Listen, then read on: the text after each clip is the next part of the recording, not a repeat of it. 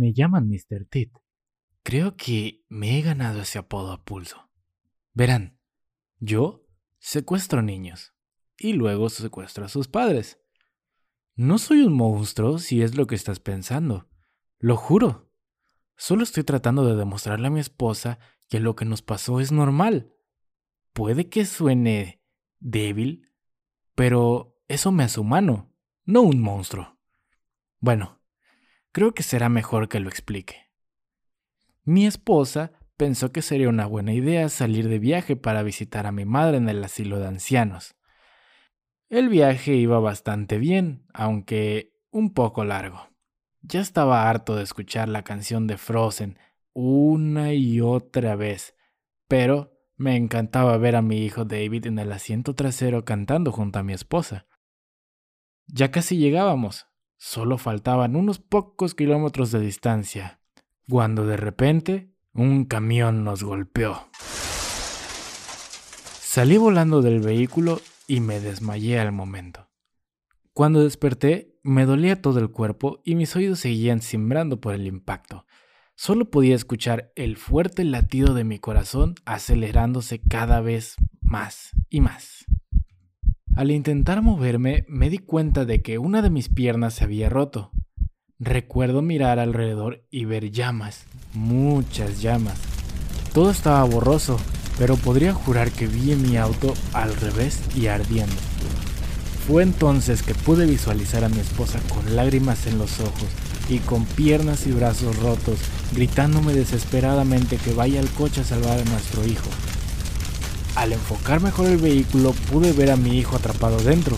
Me arrastré como pude en su dirección y vi que las llamas aumentaban cada vez más y más. Solo escuchaba a mi hijo gritando de dolor. Yo quería salvarlo. Di todo lo que pude para llegar a él, pero las llamas se hicieron más grandes. Él seguía gritando, pidiendo mi ayuda y de igual manera mi esposa me gritaba para que lo salvara. Quería llegar, pero no podía atravesar esa pared de fuego que rodeaba el vehículo. Cada vez que intentaba, terminaba retrocediendo por el intenso dolor de mi piel al quemarse. Al final, lo dejé morir. Simplemente no pude hacerlo. No hace falta decir que cuando mi esposa se recuperó, ella nunca me perdonó. No creía que yo hubiera hecho lo suficiente. Seguía seguía insistiendo y diciendo que ella lo habría hecho por nuestro hijo, que se habría lanzado allí para salvarlo, que habría hecho lo que sea, porque ese es el deber de un padre. ¿Por qué no hiciste todo lo que pudiste para salvarlo? ¿Por qué no te sacrificaste para salvarlo? ¿Por qué no lo diste todo? Nos divorciamos y eso acabó con los reclamos. Pero cada vez que yo iba a dormir, podía ver a mi hijo en llamas pidiéndome ayuda, y yo nunca podía salvarlo, por más que yo lo intentara. Ha pasado tiempo desde mi divorcio. Ahora soy una persona completamente diferente. Esta noche, por ejemplo, secuestré a una chica. Y no fue por lo que ustedes piensan. No la secuestré para intentar llenar el vacío que me dejó el perder mi hijo o alguna otra cosa de pervertido. Yo lo hice para dar una lección de vida. Afortunadamente, en la vida actual es muy fácil que anuncien al niño o niña secuestrado en diferentes medios sociales, incluyendo televisión e internet, lo que me hace mucho más fácil dar con los padres y secuestrarlos en ese momento de debilidad.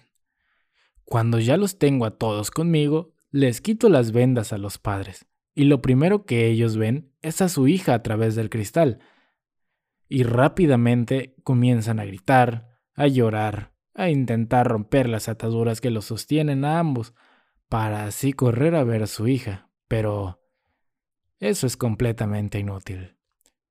Una vez que ya se han visto los unos a los otros y se han dado cuenta de su situación, Entro a la habitación, del otro lado del cristal, por supuesto, y les hago una muy simple pregunta. ¿Qué harían para salvar la vida de su hija? Por lo general, los padres responden rápidamente, lo que sea, pero en realidad no lo dicen en serio. yo lo sé. Es por eso que los pongo a prueba. Suelto sus ataduras y los mantengo encerrados en el pequeño cuarto de cristal. Una vez que están libres, usualmente les solicito que cumplan una tarea muy sencilla para demostrar que lo que dicen es verdad. A esta pareja en específico, lo primero que les pedí fue que se sacaran las uñas de todos y cada uno de sus dedos. Ellos, impactados por la petición, dudaron y optaron por no hacerlo. Así que procedí a arrancar los dos dientes delanteros de la niña haciéndola gritar y retorcerse de dolor, por supuesto. Cuando los padres ven eso, entienden que mi petición es aceptable, pero ya es muy tarde para remediar la situación. La siguiente tarea era que rompieran sus rodillas. Normalmente hay gritos y llanto, tanto de dolor como de frustración o impotencia. Yo solamente les estaba dando una orden muy sencilla de seguir para salvar a su hija, y ellos, a pesar del supuesto amor que le tenían, aún dudaban. Así que procedí a arrancarle sus molares. Totalmente sorprendidos de que, aún sabiendo que seguiría quitando dientes a la pequeña, no estaban dispuestos a romper sus brazos, a cortar sus lenguas o a sacar sus ojos. Así que yo continué sacando el resto de los dientes de su hija. La niña gritaba, y ellos también, pero nunca hicieron lo suficiente, aunque tuvieron su oportunidad. Y fueron bastantes, he de agregar. Parece que aún pensaban que hacían todo lo posible, pero no pudieron salvarla, y ahora ella está muerta. Al igual que lo está mi hijo. Y es así como sé que ellos son iguales a mí, que todos son iguales a mí. He hecho esto tantas veces y siempre termina de la misma manera. Lo he hecho lo suficientes veces como para saber que esto es normal.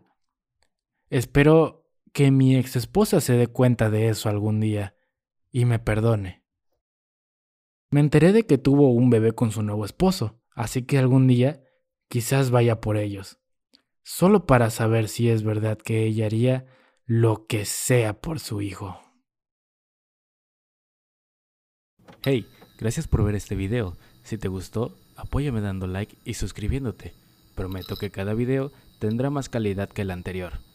Recuerda, yo soy Jorge y ya es medianoche.